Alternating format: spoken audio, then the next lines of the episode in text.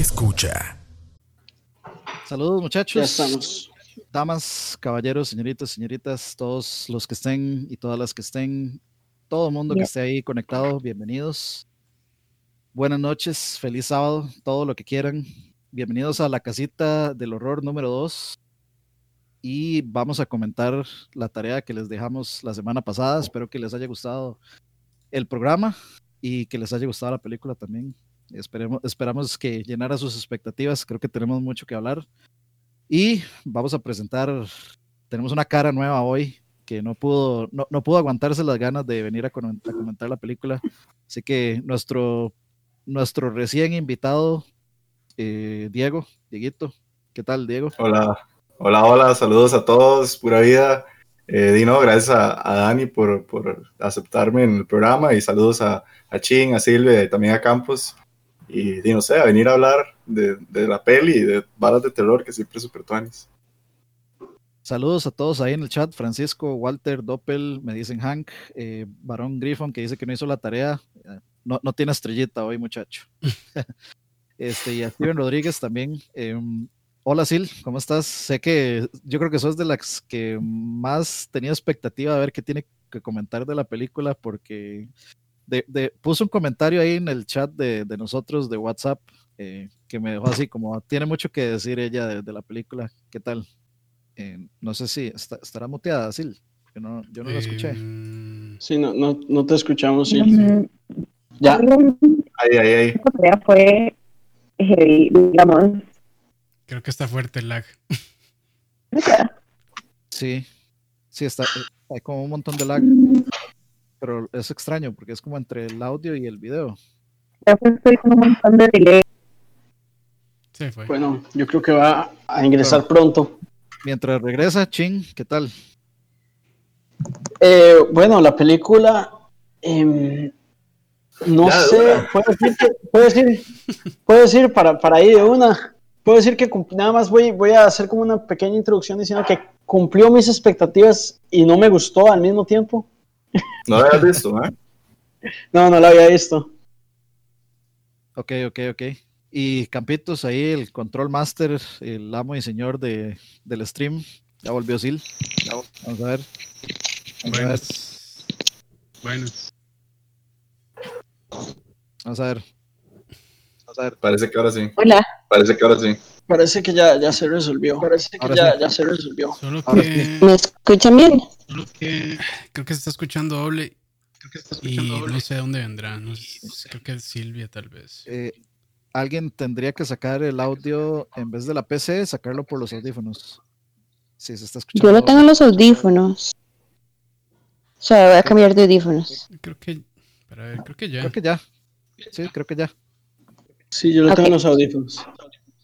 Ok, eh, bueno, regresemos al saludo de Silvia porque nos la brincamos feo ahí por problemas técnicos. Ahora sí, ¿cómo estás? Ahora sí, ¿cómo estás? Todo bien.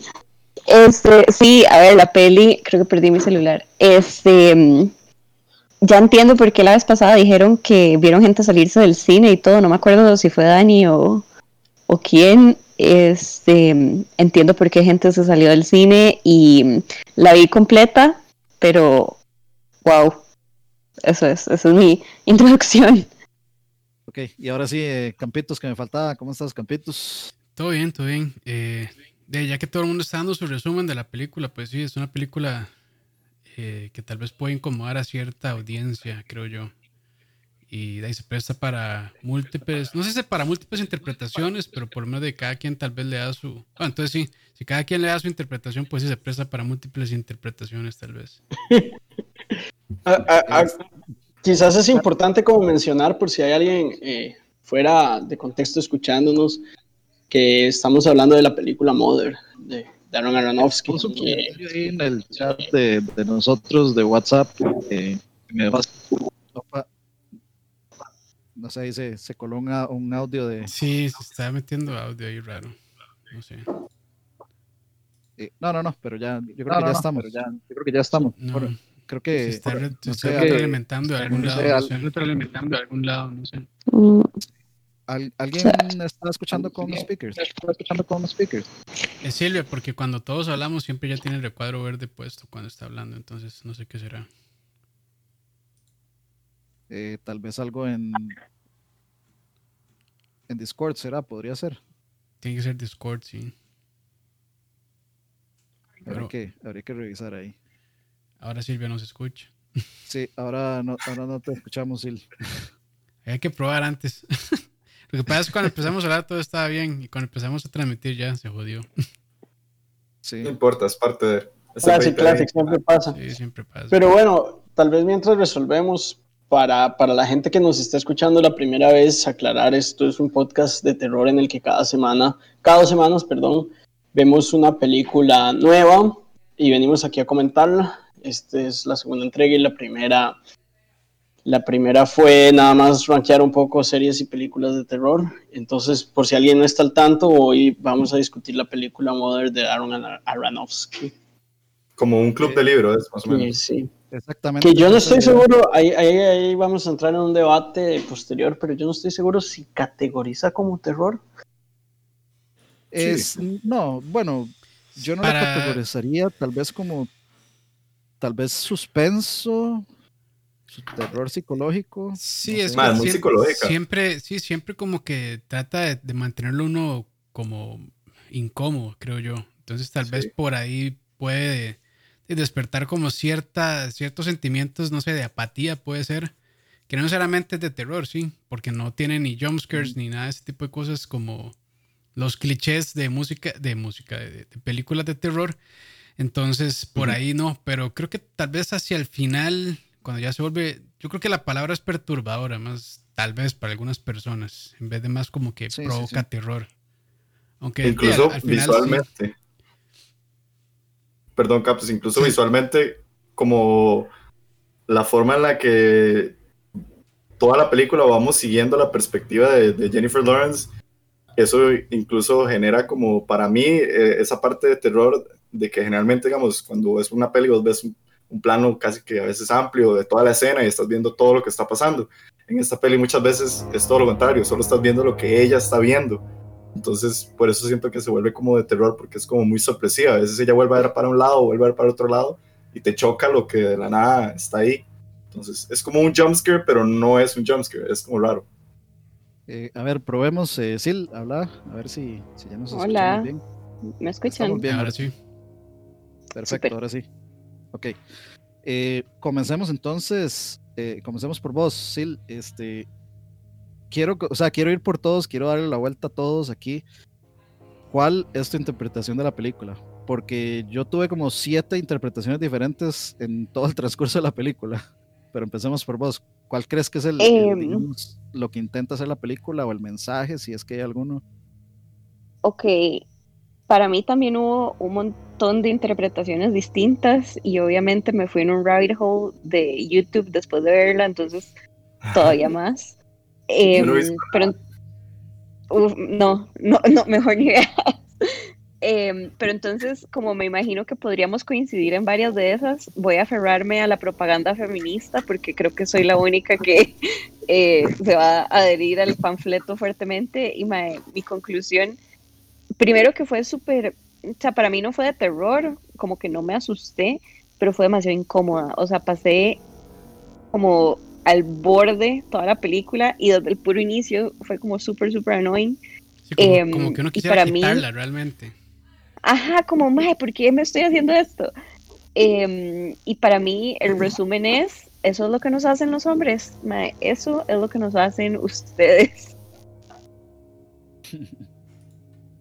Sí, sí, sí. Es, eh, de- un- yo tengo una interpretación, obviamente, ni similar, porque pues eh, ya sabemos que nosotros, eh, para bien y para mal, no vivimos ese tipo de cosas. Algunas tal vez sí, en otras, eh, digamos, en, en otro tipo de situaciones, pero, pero yo tengo una interpretación parecida, pero vo- voy a quedar yo de último, por supuesto. Entonces, eh, Dieguito, interpretaciones. Mae, me parece muy interesante eso de Silvia, porque yo no la había visto desde el punto de vista feminista. Yo tampoco. Para mí, de- esta es la segunda vez que la veo. Yo la primera vez la vi en el cine y esto es como la, la vi ayer, como buen centennial, haciendo las cosas para el último día. Pero mae, se me ha olvidado mucho como lo religiosa que es. Para mí es como una película súper bíblica. O sea, yo sentí que, que la película como cuenta como la historia de la creación del humano. Y este personaje de, de, de Javier Bardem, creo que es, es como Dios, porque él es el que crea las historias y crea como estas palabras de sanación. Pero no me queda muy claro, al final de cuentas, como el papel de Jennifer Lawrence, y ella es como la, la madre vida, como la madre naturaleza y creo que lo que va contando es como la historia de la humanidad y como de todas estas, digamos, los hermanos que se mueren al principio de la peli, me recordaron mucho como a Caín y Abel, y después como la caída de las guerras y las pestes, y luego la llegada del nuevo, de la nueva salvación, que es el Hijo de Dios, y lo terminan matando, y él le dice como tenemos que perdonarlos, y Jennifer es como, ni picha, yo no los voy a perdonar. Y entonces, no sé, a mí me, me, me de primera entrada sentí que eran muy bíblicas, o por lo menos no solo bíblicas, sino como religiosas, porque creo que pueden eh, aplicarse a, muchas religiones. Ok, eh, Chen. Bueno, yo, yo, yo creo que es muy difícil para mí no discutir esta película sin herir ciertas... Discutir mi, mi impresión de la película sin herir ciertas susceptibilidades religiosas, entonces quiero hacer ese disclaimer antes de, antes de empezar. Eh, la película sí juega un, digamos, sí hace una crítica, lo cual me parece muy curioso porque no creo que haya sido una crítica consciente, pero sí, sí toma muchos puntos en el rol de género, o sea, sí habla mucho de, de, cómo em, el personaje de Jennifer Lawrence es súper abusado por el hecho de ser la mujer. Lo que pasa es que yo no creo que, o sea, yo no estoy en la mente de Aronofsky, pero yo no creo que esa sea la idea de Aronofsky porque nunca, nunca me ha parecido un, director particularmente feminista. No, yo estoy de acuerdo con eso y ahora lo amplío. Sí, pero sin duda alguna, digamos, eso, es algo que se puede leer y se ve muy claro cómo, digamos, cómo el personaje de Jennifer Lawrence sufre por su rol de mujer y se le imponen mucho, un montón de cosas por el rol de mujer y no solo eso, sino como el personaje de Javier Bardem es completamente desconsiderado hacia ella y cómo la ve como, como un objeto al fin y al cabo. Y aquí es donde voy a empezar a herir sensibilidades eh, religiosas porque para mí el personaje de Bardem representa el mismo Dios eh, del Antiguo Testamento, el mismo Dios abrámico que básicamente eh, utiliza su adoración y su arrogancia para justificar actos completamente eh, aberrantes. O sea, eh, para, mí, para mí es una película que correctamente pone el rol de Dios abrámico como el antagonista de la historia. Que, bueno, y, y es, digamos, esa es la interpretación que yo le doy a la película. Sí debo decir que la película me pareció muy pretenciosa y eso no me gustó, porque digamos, a mí, por películas pretenciosas, no soy tan, tan averso a eso, pero me parece como que trata de, de jugar de pretenciosa sin llegar a hacerlo. Por decirlo así, no es como The Tree of Life de Terrence Malick, que desde el principio sabes que no vas a entender ni picha. No, esta trata como de, de decir que está contando una historia y no la cuenta al final. Entonces eso no me gustó. Y, y, juega mucho el, el, el, shock value como, como el golpe, ¿verdad? Que eso tampoco me parece siempre como la mejor forma de tratar de dar un mensaje, si lo que quieres es tratar de dar un mensaje simbólico, como me parece que quería hacer. Campitos, ¿qué tal? Eh, no, yo, la verdad es que yo soy muy malo analizando y leyendo entre líneas, entonces pues creo que me fue a lo más básico, que básicamente cuenta, no sé, si la relación de Dios con la humanidad y el libre albedrío que Dios da y como eso también, pues al final digamos que entre comillas perjudica a la misma humanidad, la misma humanidad haciéndose daño, pero sí, eh, como dice Silvia, ahí se puede analizar en muchísimos más niveles realmente. Eh, sí, de hecho es curioso porque, digamos, eh, al principio de la película, hasta, digamos, la parte, por supuesto aquí estamos hablando con spoilers, muchachos, ya full spoilers. Y ahorita, ahorita voy a leer de lo que están eh, mencionando en los comentarios, así muy rápido para terminar esta vuelta, de, digamos, de, de comentarios. Eh, al principio, para mí era muy interesante, digamos, el análisis que yo hice, me pareció que en un inicio eh, sentí que se refería mucho como al culto a la celebridad, no sé por qué tal vez por el eh, que esta persona es una celebridad y que la gente entra, eh, se mete demasiado en la vida y le exige, exige y sobreexige demasiado a las celebridades y cómo estas celebridades terminan volviéndose una deidad para sus seguidores al punto de, de querer y exigirle cosas este, fuera de completa razón. Eso, es, eso lo, lo, empecé a notar en un principio como hasta, o sea, esa era mi interpretación de la película o una interpretación que yo tuve de la película como hasta la mitad. A partir de ahí fue cuando ya pues comencé a ver como ya todos, como que sentí que se volvió ya un asunto totalmente religioso.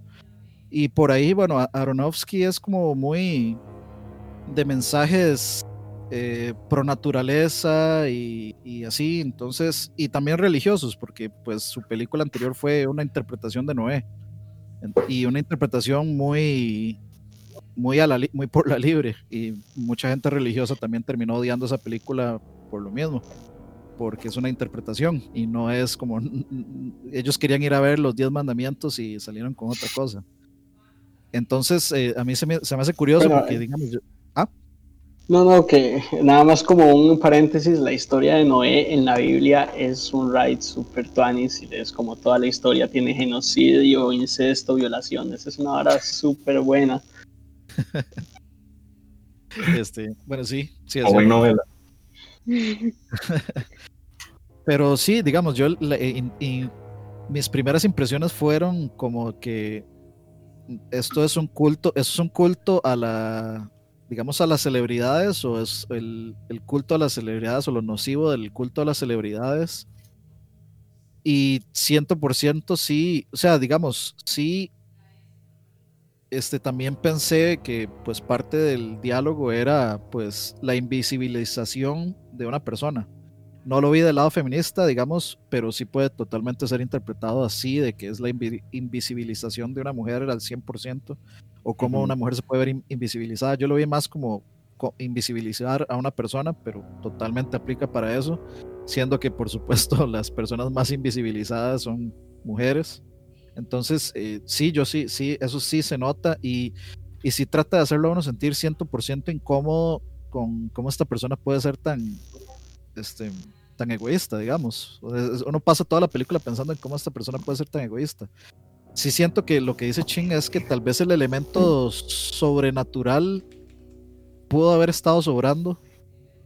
Eh, tal vez me, hubiera gustado que fuera una historia un poco más realista y no tan ultra super recontra sobrenatural, digamos, en ese sentido de que termina siendo súper eh, bíblico el asunto al final. Y, y, lo otro que quería decir es que, y curiosamente, y como ya dije antes, yo soy el insensible del grupo a mí no me impactó tanto la escena que sé que, que vamos a discutir ahorita, que podríamos empezar, eh, empezar, digamos, la siguiente discusión partiendo de esa escena. Estamos de acuerdo que la escena, digamos, más fuerte de la película es cuando ella da luz a su hijo y luego, em, digamos, esta horda de personas terminan comiendo, eh, comiéndoselo digamos, y descuartizando. Cuando la, cuando la golpean, para mí eso es, o sea, yo quería quitar el tele, man, o sea.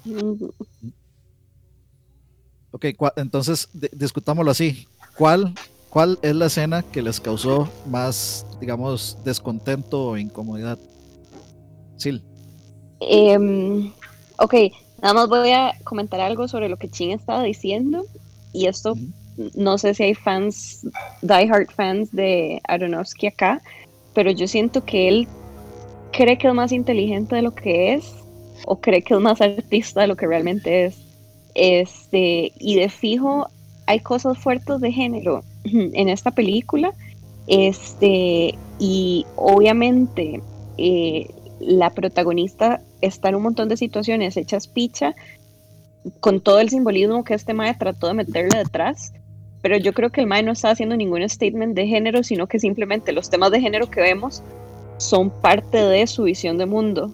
Eh, o sea, me refiero que el MAE no está haciendo ninguna crítica, sino que simplemente vemos a esta mujer en estas situaciones porque es parte de lo que él ve. No sé si me explico, pero bueno, mi punto es que creo que el MAE trata de ser más interesante de lo que le da su capacidad y por eso hace tanto misticismo y mimimi alrededor y al final les echó picha porque les echó picha. Having said that, este, curiosamente la, la escena o, la parte de la película que más me incomodó no fue la del bebé, porque aunque fue gore as fuck y todo, mi momento, mi momento favorito sí fue cuando la vieja empezó a pichasearse gente y a matarlos. Em, pero la parte, creo que el de todos. Sí, pero la, el momento de la película donde yo estuve más tensa y más como, I'm done with this, fue en realidad em, cuando están haciendo este, la vela del hijo. Eh, esta, ajá, como que esta intromisión y que la gente entra y que la madre está como pintada en la pared y unos maes casi cogen en el cuarto y los que se siguen poniendo en el, en el fregadero y ella les dice que no y que es una loca. Ahí fue cuando más molesta estuve en toda la peli porque ya lo demás, o sea, la segunda mitad es muy fantasiosa y lo del hijo pasa como en una secuencia súper, súper, súper fantasiosa y llena demasiada vara. En cambio, esa parte me, fue la que más me incomodó porque fue lo que más relatable me pareció de toda la película. O sea, yo creo que todo. ¿Cuántos amigos así no hemos visto en nuestros tiempos? Exacto.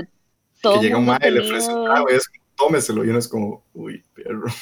Ajá, todo el mundo ha tenido ese invitado en la casa este, y, creo que todas las mujeres también hemos tenido esos momentos donde nadie nos escucha aunque estemos pegando gritos. Eh, entonces, para mí, esa fue la parte que más me, me incomodó toda la peli. Diego.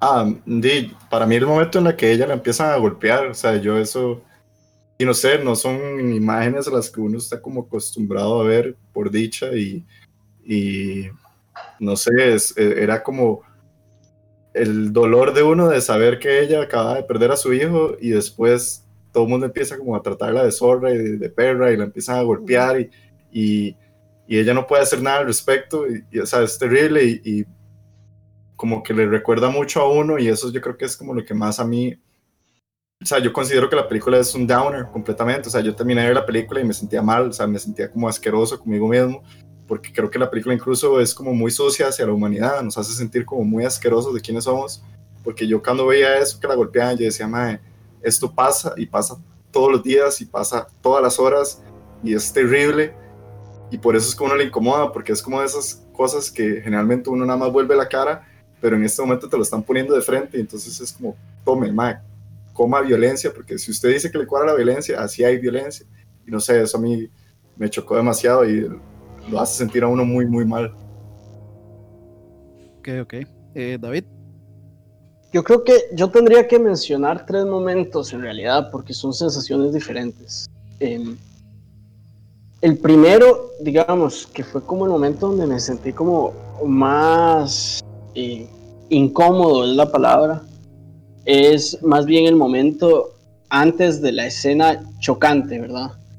Que es cuando ella está tratando de mantenerse despierta para que no le quiten el, bebé y el maestro lo está enfrente así viéndola. Eso como que me, pareció una, una, como una, una invasión al espacio personal, incluso, eso, aunque sean parejas, es una invasión al espacio personal completamente, digamos, inapropiada que me pareció, digamos, me, hizo sentir muy incómodo. Después, obviamente, eh, visualmente toda la secuencia, desde que, desde que muere el hijo hasta que la agarran a pichazos, toda esa escena visualmente es muy chocante. Entonces, ese sería como, yo creo que puedo decir sin duda alguna que eso es el punto más chocante visual. Y el final me dio cólera, me dio demasiada cólera que al man no, no le pasara ni picha y saliera así como el gran héroe. Eso, no sé, no sé, me dio cólera además porque como yo dije anteriormente, digamos, y eso es lo que pasa bajo la interpretación que yo dije anteriormente, eso es lo que pasa, ¿verdad? No importa qué tan hecho mierda estén las cosas, esta interpretación es que Dios siempre es el, gran salvador y ya voy a, a, dejar de, de, hablar antes de que, de que, de que me caiga, antes de que nos cierren, de que nos cierren católicos aquí a, golpes y vayan a mi casa a quemarme, pero digamos, eso, eso, me dio cólera por eso. Ahora, yo sí quería decir, tal vez construyendo sobre, sobre la interpretación feminista que dice Silvi, que eh, em, digamos, es, es sin duda, eh, no, no se puede negar que el personaje de Jennifer Lawrence, para que todo sea creíble, tiene que ser mujer, ¿verdad? Y eso pues habla mucho de los roles de género. Yo, la verdad, digamos, de, de Aronofsky lo que he visto anteriormente no me hace pensar que es particularmente feminista y no me hace pensar que es particularmente eh, antifeminista, por decirlo así. No me, no me hace pensar que es un men's rights activist tampoco. pero es nada más un mae que probablemente, digamos, lo que yo he visto es que es un mae como, como la gran mayoría de nosotros que realmente no tenemos, y, y me estoy incluyendo a propósito, no tenemos la conciencia para podernos para, para poder entender este tipo de cosas. Pero sí, digamos, habla mucho el hecho de que es, es, es, esta película no sería creíble si el personaje fuera un hombre. Sí, por eso se llama Mother. Es que eh, también antes, antes, de darle el pase ahí a, a Campos, eh, Aronofsky es más, o sea, se enfoca más en la parte, digamos, ecologista o ecológica. Entonces, yo creo que, bueno, como dice Sil, eh, o sea, Aronofsky, pues sí, se las da muy inteligente y de muy este, místico y demás.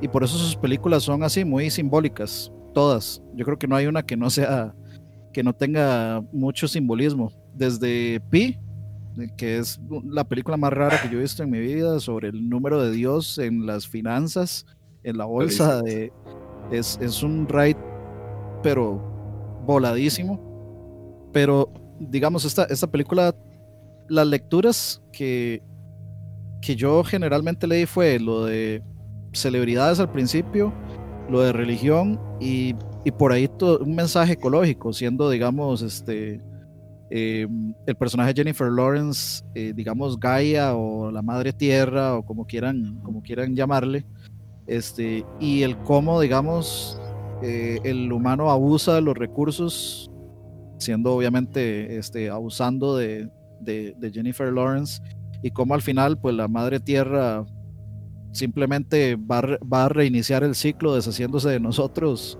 deshaciéndose de, la, de, las cosas que están destruyéndola. Entonces por ahí hay otra interpretación, pero Campitos, vos, vos qué tal? Eh, realmente pues la escena de que yo creo que a la gran mayoría de personas le impacta, que es cuando se escucha donde quieran al bebé, pero al final tal vez eso no es tanto lo que me, lo que me impactó, sino el final de la película, que realmente termina como inicia. Eh, con otra mujer que creo que es Alicia Vikander, si no me equivoco.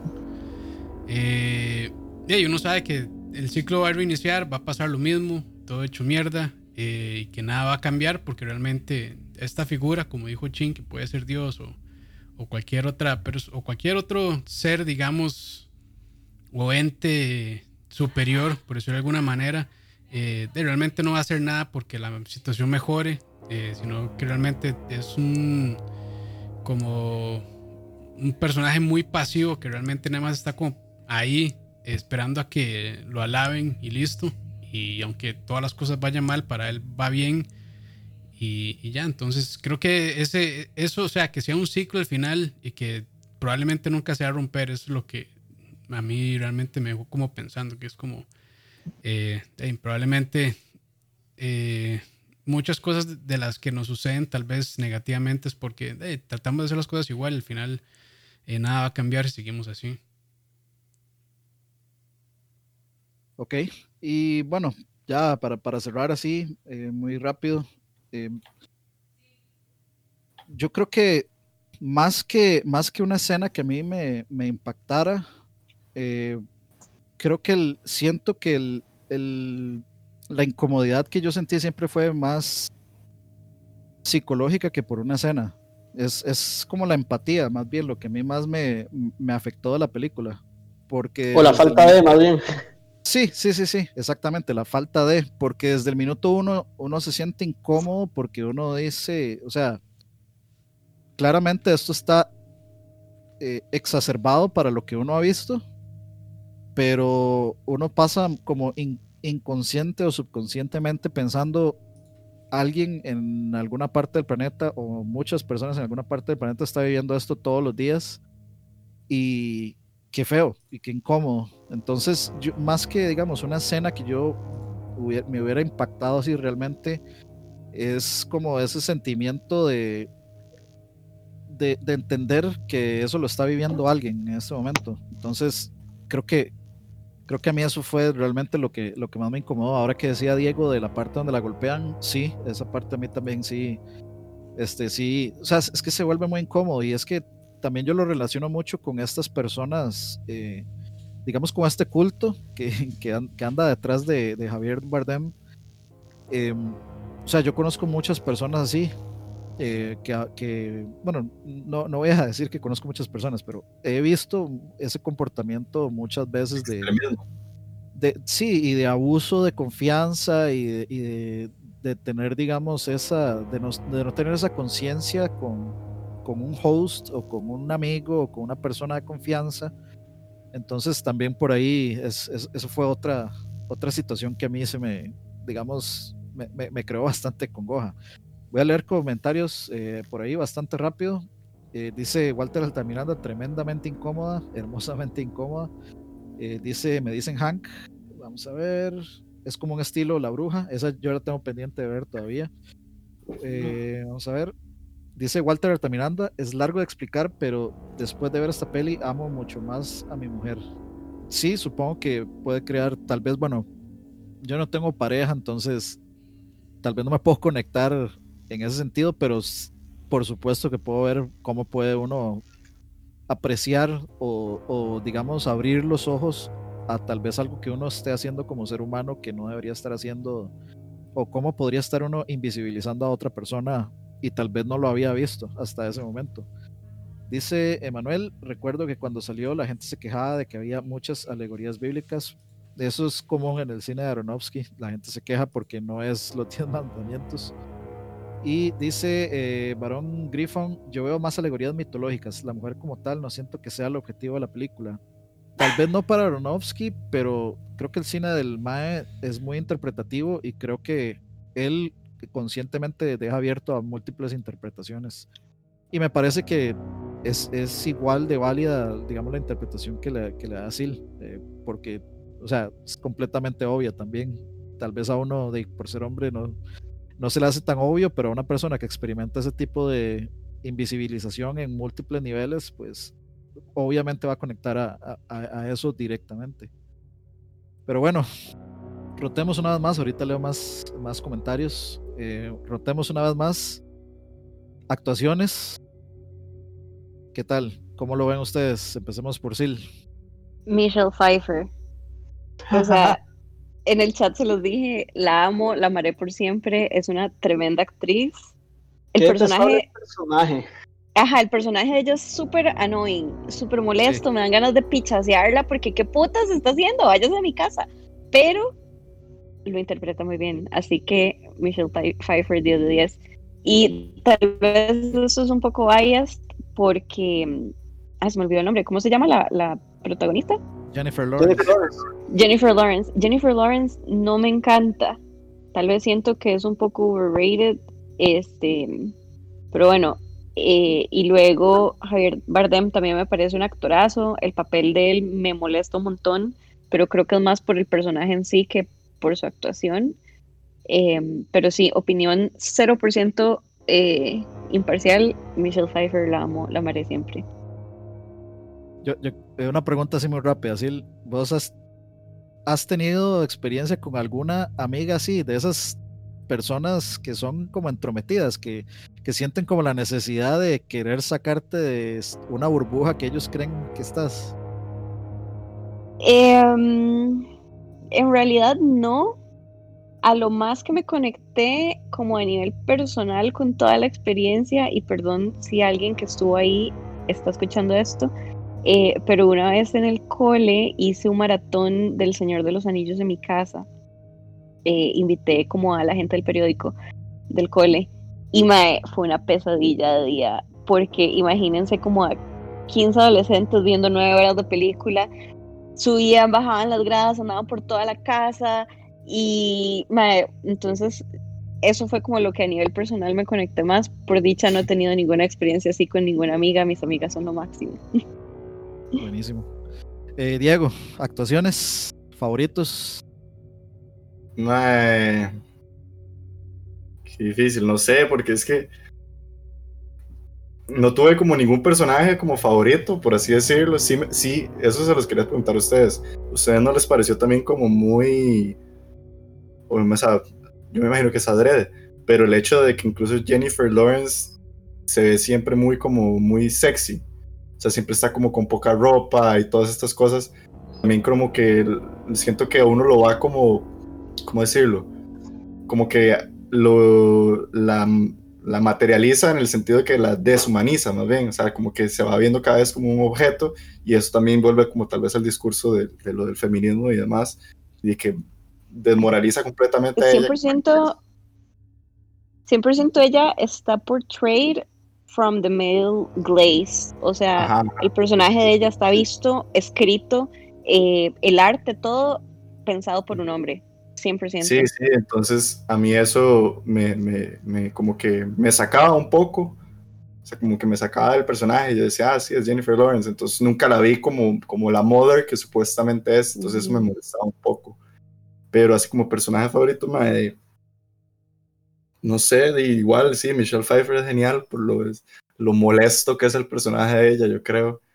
De- no le llamamos favorito porque favorito en esta película la verdad es que es imposible. No hay. Llamémosle destacable. bebé. entonces. Ah, bueno, me, me, me gusta la, los pocos minutos que tiene el general que sale en Star Wars, que es el hermano eh, degenerado de este loco, porque Caín, como el Caín, exacto, porque de los pocos minutos que el Mae está, todo ese momento de la pelea y que luego el Mae entra como a la casa y como que la agarra y le dice, Mae, ¿verdad que usted me entiende? Y así, y como que el Mae está todo sudado, casi que uno lo puede oler como esa persona frenética, así como muy enérgica, muy atontada. Y detrás de todo, la- cuando el Mae entra a la casa, pero ella solo escucha donde el Mae entró y no sabe dónde está. No sé, eso me, eso me gustó porque eso es como tal vez mi lado como de terror, como, como porque él se sentía como un poco thriller. Tal vez esas escenas se sienten un poco thriller. Eh, de hecho, algo curioso es que yo creo que casi ningún personaje tiene nombre. O sea, no tienen No. nombres, nombres. Solo eh, No, ella, de creo, hecho- de hecho. De hecho, No, sí. ella. No, si buscas en mother. Wikipedia, como el plot, el plot summary se refiere siempre a him, her, Ajá. the other, mother, Woman. woman, como muy, muy poco humanizado. Y eso, por Sí. cierto, hace que, que cuando le hace el plot sea muy difícil leerlo, porque dice como ella o él como personajes, entonces uno como. Se hace un desmadre. sí. Este, y bueno, ya que Chin está hablando, Chin, Eh, digamos, de hecho, destacable. A mí, yo creo que, bueno, ya dije que la película en sí no me gustó mucho, pero sí tengo que admitir que las actuaciones me, me sorprendieron para positivo. Prácticamente que las. Ahí yo, yo sí voy a diferir un poco con Silvia, pese a que a mí Lawrence nunca, siempre me ha parecido una actriz overrated. Me gustó mucho el papel que hizo en esta, en esta película en particular, porque me parece que tiene que jugar con muchas emociones y tiene que demostrar muchas emociones y logra, digamos, logra que todo, que uno se sienta incómodo como ella se siente incómoda alrededor de toda la película. Y eso me parece que, que, digamos, a nivel de actuación no es muy fácil de lograr y ella lo logra muy bien. Eh, Bardem, que a mí me encanta, más bien siento que en esta película no es que actuó mal, pero tuvo un papel mucho más fácil, digamos, no, no tiene que, que, jugar mucho con emociones, no tiene que, que tener esta presencia que él, que él, usualmente tiene que tener en otras películas, como, como en Skyfall, o no sé, no tiene que, mostrar tanto, tanta conexión como en Beautiful. Entonces, Bardem me parece que, hace un buen papel, pero su papel no es como particularmente retador a nivel de actuación. Y bueno, Michelle Pfeiffer y Ed Harris también eh, para mí hacen un papel genial, o sea, los cuatro, como los cuatro principales, eh, para mí son geniales. Además de que los cuatro son actores geniales, eh, hacen, un muy, hacen un muy buen trabajo. Uno, una actuación que me llamó mucho la atención, que me gustó mucho, y tanto que, que, digamos, es un personaje como completamente secundario y todavía lo tengo en mi mente, es la editora, que me acuerdo, no me acuerdo mm. cuál era la, act la, actriz que lo hacía. Es una madre de Saturday Night Live. Ajá, es este... Kristen Wiig. Kristen, Kristen Wiig. Kristen Wiig, ella hace un papelazo también y tiene como cinco minutos de screen time. Sí, dice tres líneas. Sí. Cuando sale disparándolo a los madres en el piso. Sí, sí. Y de hecho es muy curioso porque, digamos, ahora que mencionas que es una actriz de Saturday Night Live, uno no se Bueno, ahora, ahora que me acuerdo, ahora ella, ella está en la nueva Wonder Woman como la, antagonista también. Pero digamos, como cuando uno piensa en, un, en, un, en, una persona del cast de Saturday Night Live, no se imagina una persona como tan, tan así, tan, tan que dé miedo, porque cuando ella empieza a dispararle a la gente, la verdad da un toque de miedo. pero sabes que en realidad muchos muchos actores y actrices del cast de SNL son súper versátiles. O sea, a mí me encanta cuando actores y actrices típicamente conocidos de comedia hacen otras varas. Es súper tuanis ver esos cambios. Sí. sí. Kristen Wiig es particularmente buena en eso. Sí, y es difícil hacerlo. Maya Rudolph también. Y es difícil hacerlo porque comedia creo que es lo que más te, te typecastea, digamos. Y es lo más difícil de hacer en realidad. Hacer comedia es súper complicado. Pues sí. Campos. Eh, no, pues. destacados. Siento que eh, todas son actuaciones bastante sólidas, pero sí, la de Michelle Pfeiffer me parece que es la que más sobresale realmente. Porque. Sí, eh, creo que es el personaje que más lo incomoda a uno realmente. Porque está. De, ella o, bueno, Jennifer Lawrence, que pues lo recibe y de la nada pues ella la trata súper mal y es tal vez un poco chocante, como no lo ha hecho nadie, porque lo trata así de mal? Entonces, pues creo que creo que ganarse ese, bueno, ganarse ese desprecio por parte de la audiencia es complicado y ella lo hizo muy bien. Sí, sí, sí, sí. Em, bueno, para cerrar y también este, ya para entrar a lo que sigue, ir cerrando y leer más comentarios. Em, a mí sí me gustó mucho Javier Bardem, pero es porque yo soy muy fan de Javier Bardem y me parece que me, parece que hubiera sido difícil castear a otra persona que no fuera Javier Bardem en ese papel porque es que Javier Bardem tiene como esta como esta especie de, de pasividad, de tranquilidad que incomoda. Como que uno, como que uno eh, es como que la presencia de él y la forma en la que se expresa y habla regularmente es como un poco incómoda. No sé por qué. Eh, es, una presencia muy incómoda la de él. Y hay, hay varias escenas en la película, por ejemplo, donde él se enoja, donde ella se enoja con él y él tiene que eh, arrancar en furia y echar a todo mundo o poner orden con el desmadre que están haciendo todos o cuando matan al hijo, etcétera. Entonces, eh, a mí sí me, sí me gustó mucho la actuación de, de, Javier Bardem. O sea, es lo que yo esperaba de Javier Bardem, pero para mí es destacable. Jennifer Lawrence, creo que definitivamente es el.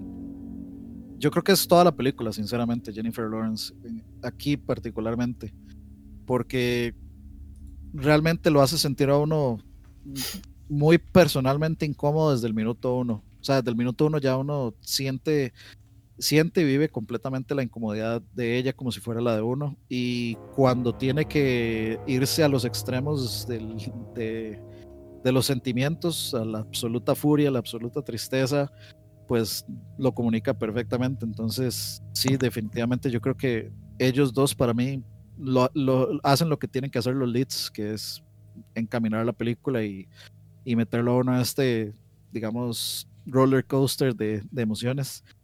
Y bueno, este, le damos comentarios así muy rápido. Este, por ahí dicen cuando agarran al bebé y si escucha como lo quiebran, eh, yo la estaba viendo con audífonos y sí, o sea, es, un poco, la parte del audio ahí sí es, es bastante fea. Em, dice, eh, vamos a ver, eh, José Eduardo yo arroba, se supone que ella representa a la madre de la naturaleza, creo. Por ahí se le puede dar esa interpretación. Aronofsky es una persona muy ecologista o ecológica, entonces eh, por ahí se han dado interpretaciones de, de que sí, ella era la, la, la Pachamama, como dice Emanuel Sánchez. Dice Walter, eh, bueno, pero el hecho de que de cambiar la mujer por ahí cambie el carácter y la historia. Eh, no sé si puedes, eh, tal vez Creo que eso es cuando reinicia. Se refiere al final. Al final, sí, que es otra mujer. Ah, ok, ok, sí, sí, es cierto. Este, creo que eso, eso es como el final de Inception, está hecho así a propósito. no, no para que uno este, para que uno se quede con la duda, digamos. Sí, es un final empiece a- Es un recurso, abierto, un recurso sí. muy fácil de guion, sí. Sí, sí, sí. Y eh, dice, me dice Hank, la piedra que está en los inicios me fue muy curioso lo que el personaje de Javier Bardem lo sobreprotegía. Sí, eh, digamos, eso es una parte Es del que plot es el, twist. es Porque el corazón de. Bueno. Pero para de ustedes, ¿qué representaba esa piedra? Yo nunca. Yo, yo para sea, mí, para mí, para mí es súper así lo el sello que termina de hacer al personaje de Him o Dios o quien sea un narcisista completo, porque digamos la mae está hecha picha Le dio todo. y al final, Y le pide ajá, más. al final es como ya se comieron a mi hijo, me despicharon la casa, pero aún así tengo algo de amor todavía por vos y aquí está, tenelo. Entonces, para mí es nada más como el Mae protegiendo, ensimismado, enamorado del amor a él. bueno, y hay otra ahí. es que eh, esa piedra, eh, digamos, eh, más a- al principio de la película hay un momento donde él dice, esa piedra es un regalo muy importante para mí. Y creo, y el personaje de Michelle Pfeiffer se vuelve donde ella y le dice, te lo, lo regala- se lo regalaste vos, y ella dice, no. Entonces también ahí hay como un tema, me parece, de, de- de la naturaleza de la relación que tiene él con, con ella y con todas las mujeres, digamos, de, de- su larga lista de vida infinita aparente que, que hay. Hasta se puede decir que él ya está en parte sensibilizado porque sabe todo lo que va a pasar. Entonces, como que ya probablemente no sé si es que le da igual, tal vez. El Mae es el ex tóxico que sigue replicando su relación tóxica con todo el mundo. A ver, es que también, digamos, pensando en diferentes opciones, eh, digamos, si Him es Dios o es una representación de una deidad que ama su creación, la creación siendo, digamos, ella como representación de, digamos, de la creación divina, de la tierra y de todo lo que tiene la tierra, etcétera, y de cómo el ser humano la destruye también. O sea, el, eh, el ser humano al, digamos, al obsesionarse con el culto a, a Dios, la destruye. Entonces, también por ahí, pero lo que yo quería preguntarles es, eh, digamos, ¿cómo ven ustedes, o sea, qué, qué significa para ustedes ese, ese reinicio al final? O sea, ¿qué es lo que vieron ustedes en ese reinicio? ¿Cuál es el mensaje de ese reinicio del ciclo, digamos? Pues bueno, Bueno, yo, yo- yo- yo ya me había dicho, y básicamente se repite la historia nada más. y, eh, ya sabe, ya probablemente no se va a quebrar nada, va a seguir siendo igual. Sí, yo no soy tan optimista como para pensar que ese nuevo inicio realmente Ah. vaya a cambiar algo, porque el Mae sigue siendo el mismo carepicha. Sí. Este, la mujer va a seguir siendo la que tiene que reparar la casa para que él pueda escribir. O sea, como que.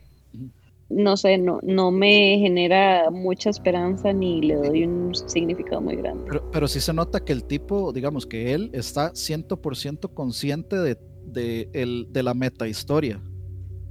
O sea, de que él, este es un ciclo más que él ya vivió y que ahora se va a reiniciar en otro ciclo que él ya está 100% consciente de. de Yo que- no sé si él está tan, no, yo no sé, no puedo decir con certeza que el Mae esté consciente, al menos no me genera esa impresión. Yo, yo, yo creo que sí, pero también es por la interpretación que yo le di a la película, ¿verdad? Como que eso es algo que yo, yo creo que, que mencioné un poco anteriormente, que de ahí no importa qué tanto mal hagas, siempre él va a quedar como el bueno en la historia. Eso es como lo que a mí me da cólera de esa película. Sí, de, de hecho, no yo no sé si lo al final lo llegué a interpretar como el bueno. Tal vez O sea, a lo que me refiero con el bueno, para aclarar, no es como que él es el, el bueno, claramente uno tiene que odiarlo en la película, pero lo que me refiero es que él siempre va a ser este sujeto de adoración. Ah, ok, ok. Sí, como el, el- el foco de la atención de la gente y, y el amor y el cariño y, la, y el respeto y no, y no ella. Exacto. Ok. Eh, y Diego, no sé, algo que aportar con respecto a eso. Mae, de no sé, sí, opino muy, o sea, muy parecido a todos ustedes. Más bien quería preguntarles si ustedes sintieron como que la peli tuviera alguna asociación o referencia o inspiración a otras películas, porque incluso esta segunda vez que yo la vi, no sé por qué me recordó mucho a la película esta, la de Nicole Kidman, que ella está como atrapada en una casa con sus hijos y le cierra las Ah, The. Others. The Others, esa era. A mí me dio como, creo que es la sensación esa de que como todo sucede en una casa, sentí como que había como una inspiración o por lo menos algo relacionado a The Others y, y me sentí como conectado con esa peli también. No, yo particularmente, bueno, es que no, no, no estaba pensando sinceramente en otra película cuando, cuando la vi. Estaba como muy metido en. Y no, no traté como de, de linkearlo. Tendría que verlo una segunda vez para ver. Sí, yo también, es que yo estaba, segunda vez, entonces ya sabía qué pasaba, entonces estaba pensando más en eso. Yo, sí, yo yo digamos, creo que en otro view podría, podría analizarlo porque aquí estuve fulida de raid en la incomodidad que sentía. Yo, yo, digamos, cuando la vi, cuando la vi, no, pero ahora que, que, que, Diego acaba de mencionar esto, de que toda la película pasa en una, en una sola casa, se, se me viene a la mente que tal vez tú pudo tener mucha, mucha inspiración, no sé si alguien la ha visto, el, el discreto encanto de la burguesía, de Luis Buñuel. Es como una de esas películas que ven la, que, que ve la gente que se hace llamar cinéfilos y que usan Y, y, y, pero bueno, digamos, es una película que básicamente, bueno, Luis Buñuel era como un maestro súper comunista y, y, entonces habla de, de, una familia, una fiesta de, en un bar, en una sociedad de clase alta donde todos se, se, se, se, se, se meten en una casa y, y están festejando, pero eso es muy rara la película porque supuestamente no pueden salir de la casa, nadie sabe por qué, pero no pueden salir, entonces como que y pasan un montón de varas extrañas en la casa que no deberían de pasar en una casa.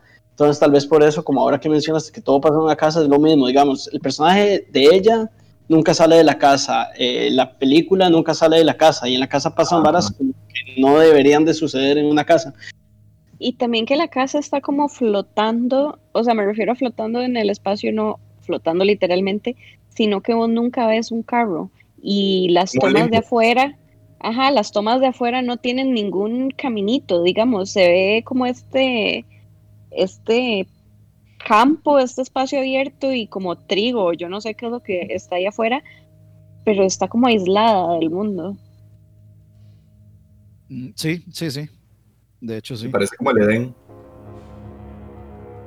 Sí, puede ser una interpretación acertada de eso. Pero bueno, eh, cerremos muchachos. Voy a leer comentarios aquí eh, muy rápidamente.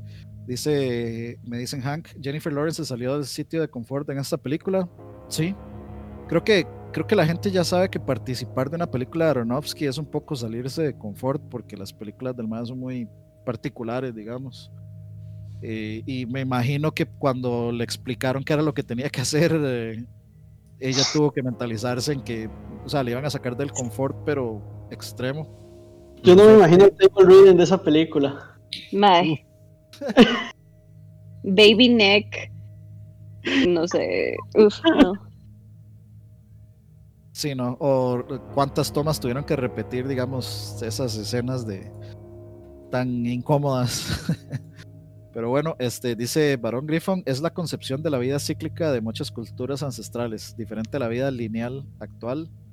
Eh, sí, pues sí, exactamente. Uh, Walter Altamiranda, Tommy de The Who, buena película, buena, buena, buena película y buena banda también. Ok, este, tarea para de hoy en 15. Eh, Diego, el, el, novato que se estrenó hoy, que posiblemente, bueno, de hecho sea el que más sepa de, de producción audiovisual de nosotros, no sé, digo yo, creo no, que sí. Bueno, pateador tal vez. Bueno, diría que Diego y Campos, que son los que más les gusta, digamos, es, esas áreas de producción audiovisual, eh, son los más enterados de todo No, esto. yo, yo solo sé encender la cámara y darle grabar. Es todo. eh, Le bueno, doy Eso- una eso- precuela a la peli. de Mother. No, no, a la que vamos a ver la otra semana, no sé, para que sepan un poco Ah, de sí. qué es. Sí, sí, sí, adelante, háganos la, la- Digamos, la- la sinopsis. la- La sinopsis, la Por sinopsis. ejemplo, Ajá, Sí, ajá. pero, pero vale- voy a preguntar, ¿vale la pena? Porque, por ejemplo, a mí me parece que el atractivo de Mother también es venir a ver sin saber exactamente qué es lo que uno va a ver. exacto. No, no, yo no les voy a decir la sinopsis, nada más les voy a decir, bueno, la película es, eh, se llama Hereditary, del director Ari Aster, es escrita y dirigida por él y es su primera película, o sea, esto fue su, su con lo que el maestro prima. mandó, ópera prima, exactamente, y es del estudio A24, entonces tiene una nota indie con presupuesto de Hollywood, No, no, no, es hipster, Eh, es una nota hipster con presupuesto de Hollywood, y 10 millones costó esa película. Ajá.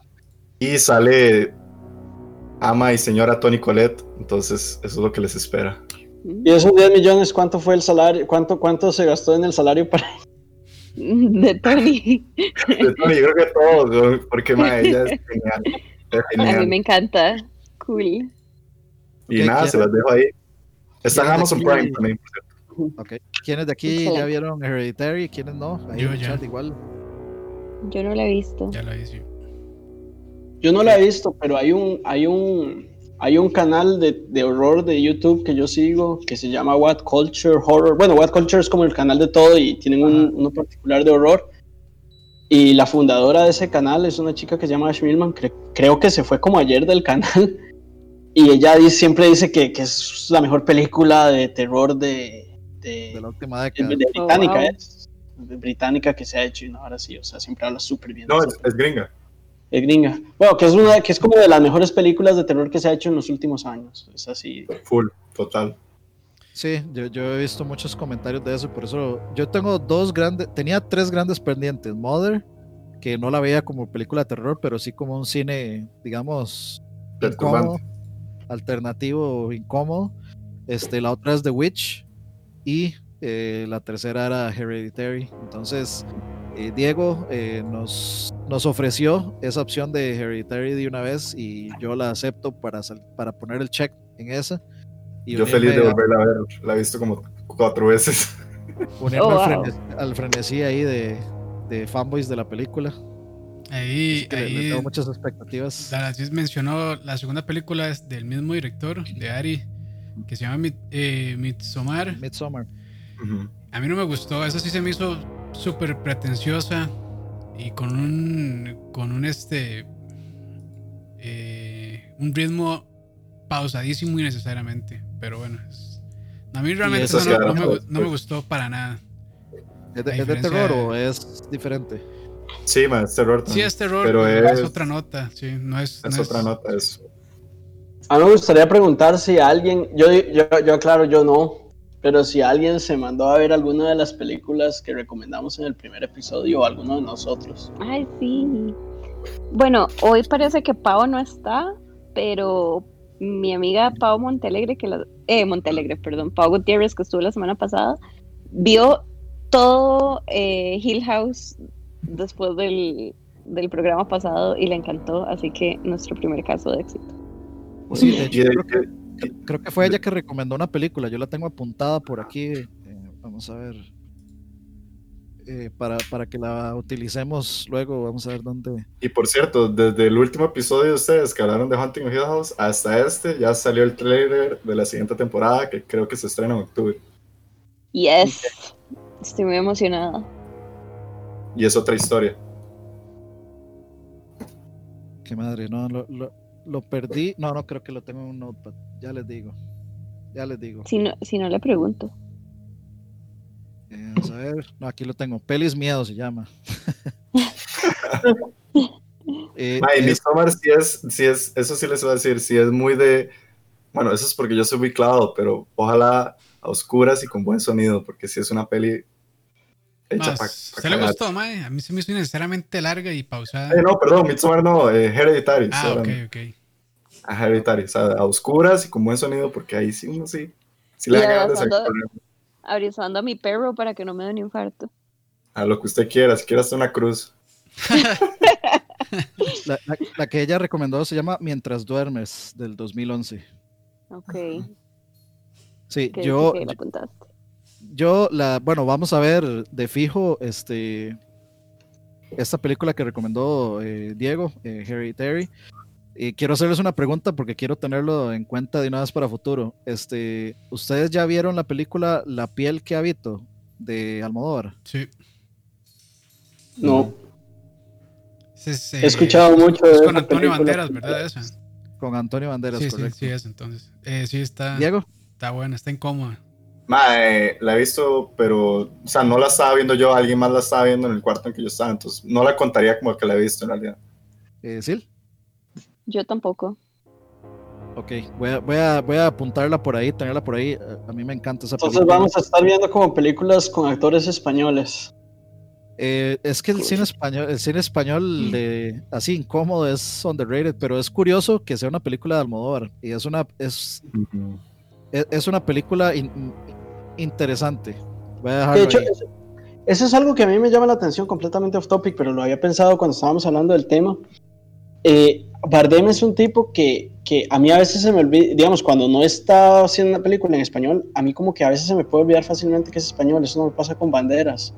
Mm, sí, Mm. sí. Como que Banderas, creo que es el acento español, no, no, no, no lo elimina tan fácilmente, ¿o qué? Ajá, es que Banderas el acento no se lo quitan nunca. A ser Eh, justo, la mayoría de los españoles que he conocido, actores o no, Con Hablan con hablan inglés. Ajá. No, pero digamos, indiferentemente si hablan, el, el idioma que hablen lo hablan con acento español, como que es muy marcado. Pero bueno, si tengo que escoger entre Bardem y Banderas como actores, me quedo con Bardem, de fijo. Full. Sí, pero yo, yo creo que Banderas los va, los va a convencer, bas- va- les va a hacer un buen caso en esa película. De hecho, la Bueno, yo- última de Almodóvar con Banderas, no la he visto, pero dicen que la actuación de. Banderas es genial, que es la Yo no historia de creo que- Almodóvar. Yo no creo que Banderas sea para nada un mal actor, simplemente creo que no es un actor que pueda hacer algo como Beautiful. ¿no? Pero di, eso, eso aplica para el 99% de los actores que, que hay. Sí. es una película muy complicada, Beautiful, como para cualquiera. Pero se hizo el zorro y ya con eso ganó. Exacto. y el Nada papá de los que-. Lo, entre- lo- lo entrenó este Anthony Hopkins, Anthony Hopkins, sí. ¿Qué más quiere? Exacto.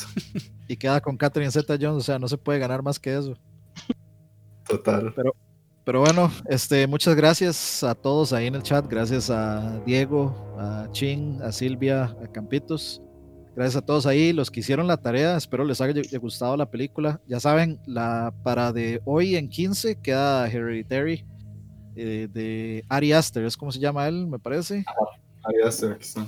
Ari Aster. eh, intenten buscarla en Netflix. A mí me pareció haberla visto ahí, pero si no está, eh, está de fijo en Amazon Prime. Y si no, pues en su. en Pueden buscar. en sus mares eh, caribeños de confianza. Pueden- pueden alquilarla, si todavía hacen eso. Ah, sí, hay videos todavía. En Plaza Todavía Atlántica hay uno. Todavía existen los videos y todavía existe el DVD, digamos. Yo no tengo uno, Claro. pero, pero, pero tengo un Wii. Y, o si no, pues eh, de, eh, Popcorn Time no falla. Popcorn Time ahí, ahí la van a encontrar. Entonces, O eh, si saben usar torrents también, siempre es muy fácil. Sí, bueno, de hecho Popcorn Time es, es, es básicamente eso. Te conecta como a un torrent, lo bajas y te queda una copia de la película en la PC. Pero bueno, sí, para que cambiamos de tema antes de que Silvia nos caiga con todo el peso. Yo, Sí. yo estoy en silencio. Pero bueno, este Hereditary para de hoy en 15, muchachos, muchas gracias ahí a Dablacit, eh, a Hank, Walter, Pumpi, eh, a ver quién más está por ahí, eh, Christopher Prendas, eh, Barón Griffon, espero Emanuel disfrutando del Sánchez. programa, Emma Sánchez, que siempre está, el, el eterno Emma Sánchez, Doppel también, Josué Monje, saludos, Francisco Cedeño, gracias a todos los que se conectan. Ya tenemos tareas, espero estén disfrutando de estos programas que estamos haciendo. La verdad, yo eh, la pasé bastante bien. Yo no me aguanté. La- el mismo día me eché la película y creo que Silvia al día siguiente. Al día siguiente. Este, Fijo, yo- mañana veo esta tarea. Ustedes eran de los que llegaban al cole y ya el lunes ya habían hecho las tareas y no estaban corriendo el viernes. Los demás. Pues sí. N- n- No, Es no que- tanto. Es que me sentía, me sentía en el mood para ver la película. Eh, eh, como que después del programa quedo en el mood de nochecita y así para ver una película de terror. Entonces eh, me mandé de una vez. Eh, de nuevo, gracias a todos ustedes, muchachos. Nos vemos en 15 días. Pásenla bien. Bonito fin de semana. Cuídense, estén seguros. Chao. Chao. Chao.